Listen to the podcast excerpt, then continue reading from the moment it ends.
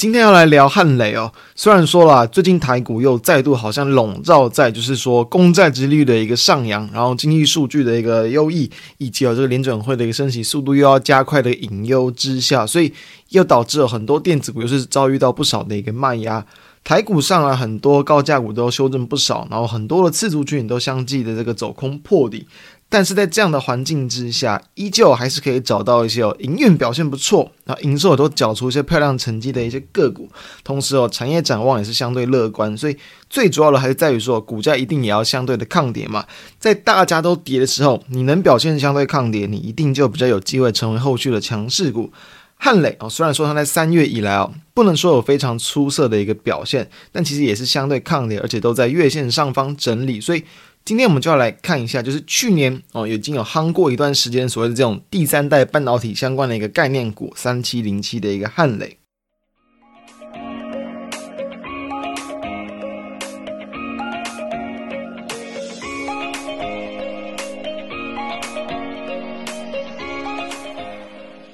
汉磊主要是在做这种，就是一些嗯磊晶化合物的这个半导体啊，就是一些包含像是在功率半导体，然后在类比积体电路的一些磊晶跟晶圆代工，就是在这个第三代的半导体的上下游之中哦，比较偏向在下游，就是碳化系还有氮化镓的一些功率元件以及射频元件的一些制造，产品比重在一些细磊晶的部分大约是六成到七成。而元件跟机体电路的代工大概是三成到四成。那我们现在来了解一下汉磊之前的一些营运的表现。其实汉磊它在从二零一四年台股市场开放，可以就是上市交易之后呢，其实只有这个二零一八年跟去年二零二一年有赚钱哦。去年是很明显的转亏为盈，但其实也才赚零点七三元。所以说目前的本益比真的是非常高。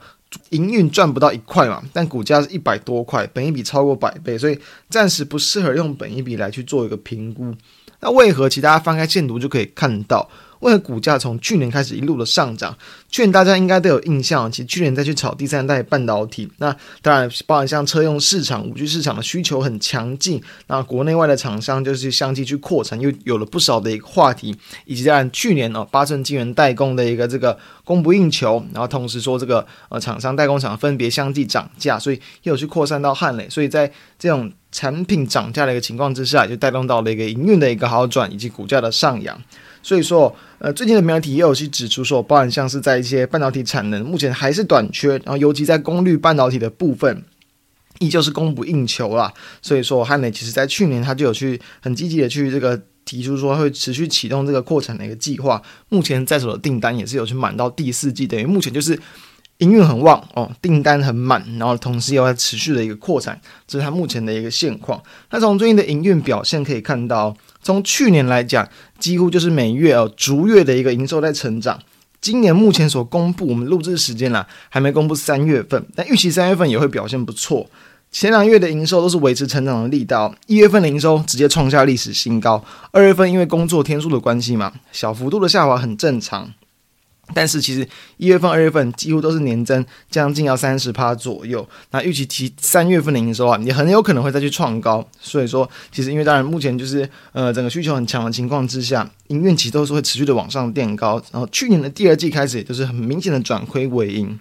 再来可以看到，其实在筹码面的部分，去年的汉磊包含像是投信啊，在三到十月就其实买了不少，股价在题材的推升之下，也是跟着水涨船高。后来的这个股价从大约去年底左右开始有点修正，毕竟大家都知道涨多一定会修正，而且题材话题热完一段时间之后，股价不可能一直热嘛，所以去年底之后开始修正到目前，然后投信在上个月啊又开始连续的一个买超，虽然说最近在盘势的影响之下有小幅度的一个修正，但投信就是维持小买小卖，筹码面暂时没有太多的变化，就是这这个月以来就是维持比较偏多的一些动作。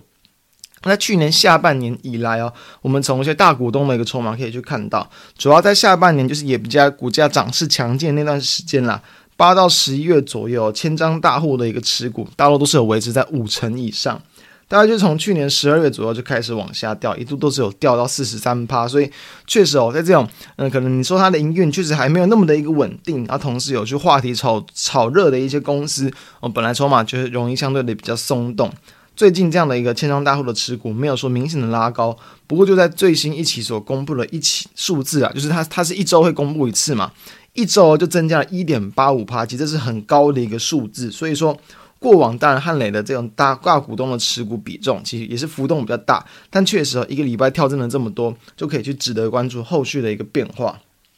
那回到产业面的部分。未来的观察重点在哪？我们先再简单介绍一下第三代半导体。第三代半导体它的一个材料主要有分为这个碳化矽跟氮化镓。碳化矽呢，就是一些像是这样在这种高转换效率啊、高功率，然后呢，这个对于呃高温啊、散热性很强这样的一些这个情况。所以像比如说应用在一些这种能源车啊，就是一些电动车的一些部分，其实算是蛮蛮重要的一块。所以为什么说车用市场的需求很强，会带动到第三代半导体？这是其中一块。那再来像是在这个氮化镓，氮化镓它因为不同的基板有分为这个细基或者是这个碳化碳化系的一个这个碳化细基，它在使用上啦，可能散热没有那么强，但是就是用在一些比如说呃要高频，然后高转换效率，所以应用在一些包含像是网通或者是一些五 G 或者一些快充会应用到这些部分，所以包含像是。嗯，可能像是我们在这个国内另一家，我们之前有去谈过的六二七的同心电陶瓷基板大厂，就是在碳化器这个部分也会去应用到这一块。那除了这一块之外呢，当然就是目前啦，其实像是实实际上市场在使用的话，就还是以这种快充接头的一个比重比较高，可能跟部分的包含像是一些电动车的一些充电桩等等，这些都是嗯有比较常见的一些应用。那我们在台湾的国内来说的话，第三代半导体之中比较常听到，可能会谈到这个汉磊跟嘉晶，因为这两间公司都是所谓的汉明集团旗下的，是国内有最早去切入到第三代半导体的集团。那嘉晶的部分是比较偏向在中游，就是这个磊晶片的制造；汉磊主要就是在这个下游的一个元件制造。它主要就是说，哦，汉磊就是跟上游采购磊晶片之后，制造成晶片，呢是出货给客户。目前啊，它像是在这个。碳化系的一个产能哦，四寸大概是有一千多片哦，一千到一千两百片左右，就一个月。六寸是大概四百片，就是寸数越大。就是产出的一个难度会越高，但市场的需求也会比较强，所以目前其实很多国际的厂商就是有去持要去持续切入到八寸的部分，这个是其实汉磊它还没有去切入到的，这也算是它的一个痛点，也是大家未来要去等一下我们去谈到比较多更仔细的，就是比较要去留意的一个这个算是隐忧了。那像在矽基的氮化镓的部分，其实产能也是一一个月一千出头片左右，这样的一些第三代的半导体相关的营运比重。大概是占它整体营收的十五到二十趴左右，就是我们前面有讲它比较大概的一个产品比重。那如果你要切到更细啦，最大的一块就是有专门在做一块产品比重的话，就是以这种电压的抑制器，大概是四分之一左右。然后呢，像是在这个就是化合物，就是这种第三代半导体的功率元件，大概就是十五到二十趴，这也是算它第二大的一个比重。那汉磊其实也是有去提到。未来在这种包含像是车用 MOSFET 啊，包含像是在这种第三代半导体的这种化合物半导体，以这种所谓的电压抑制器，希望在今年可以去提高占比到六成到七成，明年后年就可以提高到大约超过八成，所以它也算是很积极的再去强化这一块，也是市场需求比较高的这一块营运比重。同时，在今年的资本支出就是提到说，今年预计要去支出这个三千五到四千万美元的资本支出，然后呢要去将这个。哦，氮化镓的产能提升到两倍，碳化矽的产能提升到三倍，所以产能的一个扩增的一个计划其实是很明确，而且是很大幅度的成长。同时，也是提到在明后年，其实也会希望整体的资本支出在加总今年会提高到大概最高就是一亿美元，所以整体的碳化矽的产能有机会提高七到五倍。所以就是说。除了他们之外啊，其他其很多国外的厂商也都是积极的去扩增这种所谓的第三代半导体碳化系啊、氮化镓的一些产能。所以为什么说从去年开始就有很多的一些新闻话题再去谈到这个产业，就是因为这正是目前他们积极扩厂一段时间。好，刚刚谈到其实就是像是以汉磊来讲的话，四寸碳化矽的产能比较多嘛。六寸其实还不到四寸的一个一半，他们有在持续提升。那目前比较多市场在担心的地方，就是在于说，其实目前像是不管像碳化锡或氮化镓，诶，他们主流的尺寸这个大约都是六寸左右。但是很多这个国际的一些大厂，其实在八寸的制程发展，其实是算是蛮快的哦。之前这个叫做之前叫 Cree，就是 Cree，就是这个整个第三代半导体，他们上周下游都有去切入，不管像上游的长晶这种的磊晶片，下游的一些。这个晶片等等，他们算是目前这个整个第三代半导体产业之中就是龙头啦。之前叫 Cree，现在改名叫 Wolfspeed。Wolfspeed 之前就是有提到说要在今年去十寸、八寸碳化矽的基板的一个量产。不过呢，其实当然当然推出的速度很快啊，其实可能比市场原本预期的速度还要快。就除了他们之外，像其他比如说像二五半导体，像这个 Chromos，也要在今年的下半年都去推出八寸的一个碳化矽的一个基板。但是但是怎么样？重要的地方在于说，它的一个初期量产成本超级高，好几千万这个美元哦。那同时呢，之前在 Wolfspeed 他也是有去提到说，大概在最近这五年左右要去斥资大约十亿美元来去扩厂，把他们的产能提高这个二三十倍。不过呢，大家如果从这样的金额去算哦，如果说五年左右啦。大概花十亿，平均你假假如去算一年两亿哦，我就特别看了他们的一个财报，以他去年全年度的一个年报里面的，比如说包含像是研发费用来说，其实两亿美元就已经整整的去超过他们全年的一个这个研发费用，等于说他们再去启动扩产或增加产能，其实他们的一个营运费用一定会去更高。那有趣的点来了，其实大家知道，连这种国际大厂领技术最领先、市占最高的厂商，诶。都还没有办法来去获利哦。我们可以先看哦，因为其实这个，比如说美股，他们这个年报的结算时间可能跟台股不一样，不一定就是用十二月来当月底。比如说以 Wall Street 来讲，它是用这个半年，就是六月底来去当这个年尾。二零二一年的一个年尾，他们那那一年的一个年报营收较前一年是成长了这个十一点六六趴。那因为研发费用是这个非常高。哦，所以说其实终究是没有这个净赚的哦，是这个净损。等于说它的研发费用，然后包含像这些销售啊，综合的一些费用，这两块是拆分到了两块费用哦。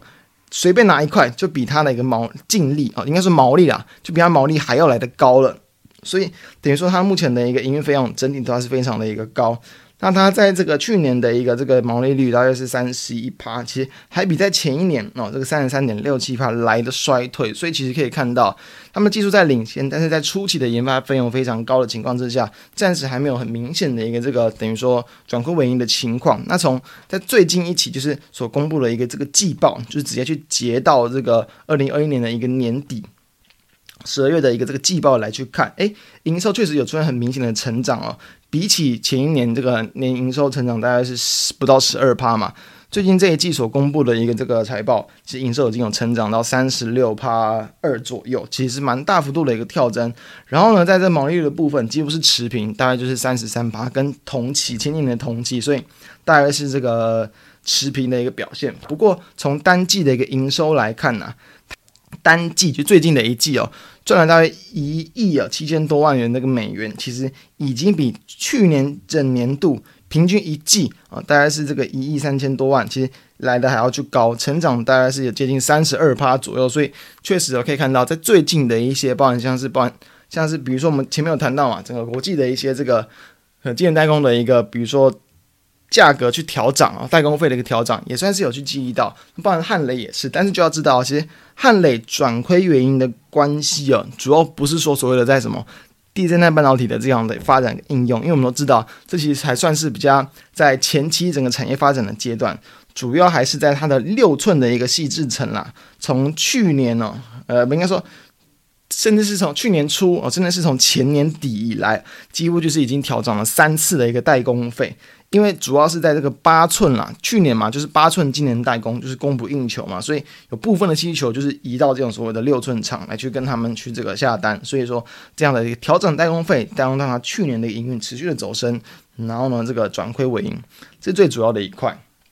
所以在这样的阶段之下，我们就要知道什么？我们就要知道说，它有没有可能会被去超越？有没有可能它会丧失掉订单？当然很有可能，因为哦就是说，假设哦整个。碳氮化镓或碳化系的这个制程都进到八寸的话，诶，那汉磊它的一个六寸，包含像是它的细基氮化镓，它就会失去优势，所以就只能去接一些比较低技术或是一些比较低端的一些产品。不过好在什么？好在说，其实目前啦，大约还是需要两到三年左右，包括像国际大厂 Wolfspeed，它的一个这个技术才会更为成熟，才有效的去降低他们的一个这个成本。所以等于说我预期，其实在二零二五年之前，诶，其实。整个碳化器市场可能六寸都还会是市场那个这个主流，所以进入到八寸时间点，暂时可能不会这么的一个快，所以我的看法会偏向这样，就是就好像比如说最近台股的一些这种检测试剂的一些这个厂商吧，其实很多国家都已经陆续进入到所有的要去呃跟疫情，然后跟这个病毒共存嘛。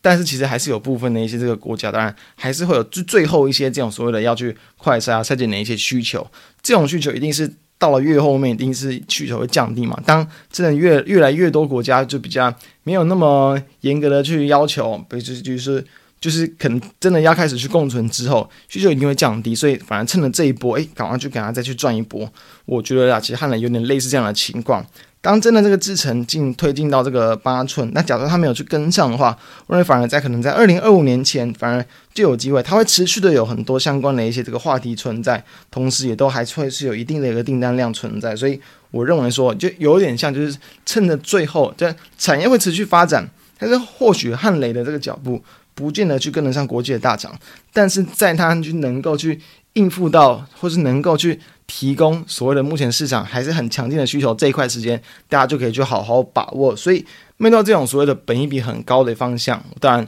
很很跟很多之前提过的一些，比如说呃呃，就是产业前景很强的个股一样啊，就是你拉回中长期均线一定会是个好买点嘛。嗨，以最近来看，其实年线绝对是个非常强劲的支撑。最近来讲，其实当然都是维持在月线之上整理，小幅度的跌破都还是很容易站稳。所以哦，我认为说一样都可以用类似的角度去看，持续观察后续的营收。我认为三月份机会，三月份啊创高的机会也是很高。只要维持这样的趋势下去，未来也一定会是指的，就是比如说拉回到长天期、长天期均线，然后。后来就是会有不断不断的一些相关的一些产业的一些利多消息出来，去推动到股价的一些情况。在营运的部分呢，我就一样持续关注每一季，只要不要不要再转亏嘛，至少在目前其实。代工费调涨之后，哦，可能在在这个今年的下半年不会再持续调涨，但是至少价格涨了上来，也一定对于营运有利，所以我觉得其实营运暂时是不用太过去担心的。我觉得在这样的情况之下，也绝对会是一个在二零二五年嘛这段期间